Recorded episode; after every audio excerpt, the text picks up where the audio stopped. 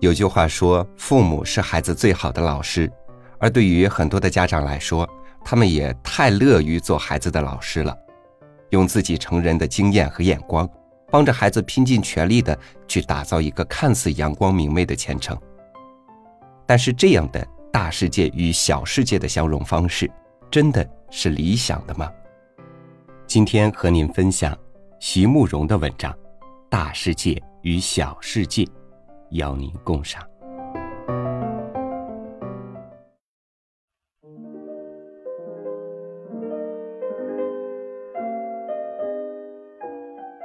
很多美学方面的学者都认为，艺术家是有些先天与人不同的禀赋在。这种禀赋并非人人可以求得的，应该承认，它是上天的一种宠遇。不过，对我们一般人来说，我们虽无法求得宠遇，却可以借培养后天的兴趣来弥补这种遗憾。也就是说，就算我们的孩子不能在成人之后成为一个很伟大的画家，我们却可以让他在一生之中具有很好的艺术修养，以享受作为一个欣赏者的乐趣。我们有的父母。付得起很昂贵的学费，送孩子去学画、学钢琴、学小提琴、学芭蕾，然而却没有太多的父母付得起每天十分钟的时间带孩子来做一次悠闲的散步。在幼儿时期，每个孩子都应该富有一种艺术的原创性，所以在观赏儿童画时，常有如。置身山阴道上，目不暇给的感觉，我们成人就应该好好的把握这一段时间，多供给他们一些机会，多让他们去观察这个世界，观察四季的变换，观察树叶的色泽，观察花草的生长，甚至观察云的变化，这些都是可以培养幼儿观察力与感受力的最佳途径。我们周围有无数的小世界，但是因为我们成人看东西的习惯已经受了很深的实用价值观念的影响，所以我们常有只见森林不见独木之感。可是幼儿的观察习惯却未受社会的影响，因此他们能用很新鲜的眼光来看大世界与小世界的种种不同。我们常会碰到这种情况。带着孩子散步，他会突然蹲下来看蚂蚁排队，或者兴高采烈的捡起一块石头来送给妈妈，要不然就会缠着妈妈追问：为什么在树上的香蕉是绿的？或者问：小白花有没有妈妈？多可爱的问题，多可爱的童心！孩子在问你问题的时候。便是他向你敞开心灵之门的时候，尽量用他听得懂的话来回答他吧，尽量向他展示自然界的奇妙与美好吧。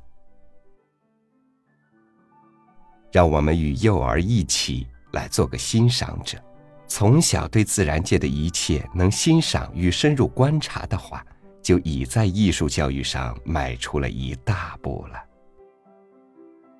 但是。有一句很重要的话，我一定要说出来：千万不要揠苗助长，不要做得太过分。这句话在我心中梗了很多年。每次在看儿童画展的时候，在看报上报道哪个孩子得金牌的时候，在看哪个天才儿童因为幼小就到了外国，因而长大了就获得成功之类的消息的时候，我心里就觉得有一部分在疼痛。郁闷极了。今夜，我终于还是要把这句话说出来。我想问问你们的意见：为了那样的一种成功，牺牲了一个孩子幸福的童年，到底值不值得？我很敬佩陈碧仙女士，对于她的成就，我一直极为感动。可是我一直想不透。陈女士的双亲如何舍得在孩子九岁的时候就让他离开，一个人在遥远的地方受了那么多苦，只为了要他成为一个伟大的钢琴家，他们如何舍得？如何能够下那样的决定？我一直想不透。也许因为我是个平凡的人，我不能忍受那样的安排，所以每次有陈女士的好消息的时候，我都特别为她高兴。幸好她是天才，幸好她成功了，否则童年的孤单与寂寞，要拿什么来补偿？但是天才到底不多，孩子的童年却只有一次。能让他们在没有任何竞争与压力之下好好的过一个童年，是母亲该注意到的事。所以我不喜欢看儿童画展，更不爱看有金牌、银牌、第一名、第二名的儿童画展。看孩子们西装笔挺的上台领奖，后面父亲、母亲、祖父、祖母的热热闹闹的围了一大堆，有记者，有镁光灯。甚至还像模像样的发表一篇得奖感言，那可能是他记忆中最兴奋的一刹那。不过，多数都是他的父母记忆中最兴奋的一刹那。但是，然后呢？然后的接下来的日子呢？然后的接着来的比赛呢？除非他是个混小子，或者是个傻丫头。否则，他一定会开始有心理负担了。得失的利害很明白的摆在他的眼前，观察自然对他也不再是一种享受，而只是一种资料的储存，一个处心积虑要先人一步的生活的开始。他已不再是儿童了，或者，他心中有一部分，已不再是儿童了。我很讨厌日本的儿童画，正确一点应该说，我很讨厌日本老师拿出来参加儿童画展的代表作品。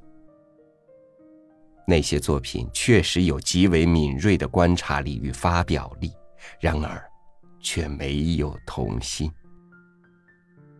没有童心的童年，不是我们该给孩子的礼物。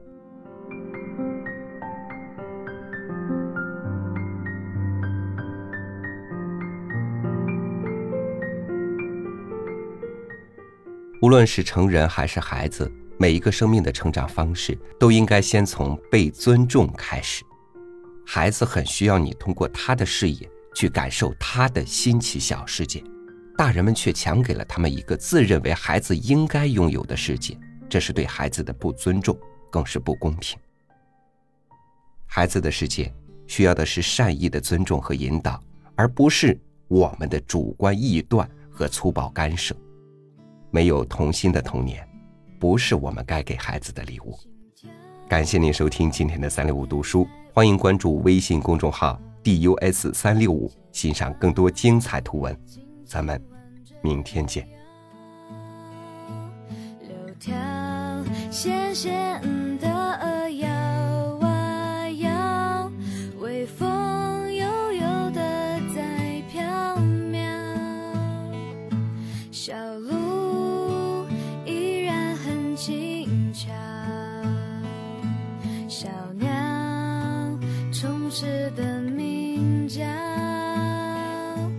小孩背着可爱的小书包对着花草开心微笑。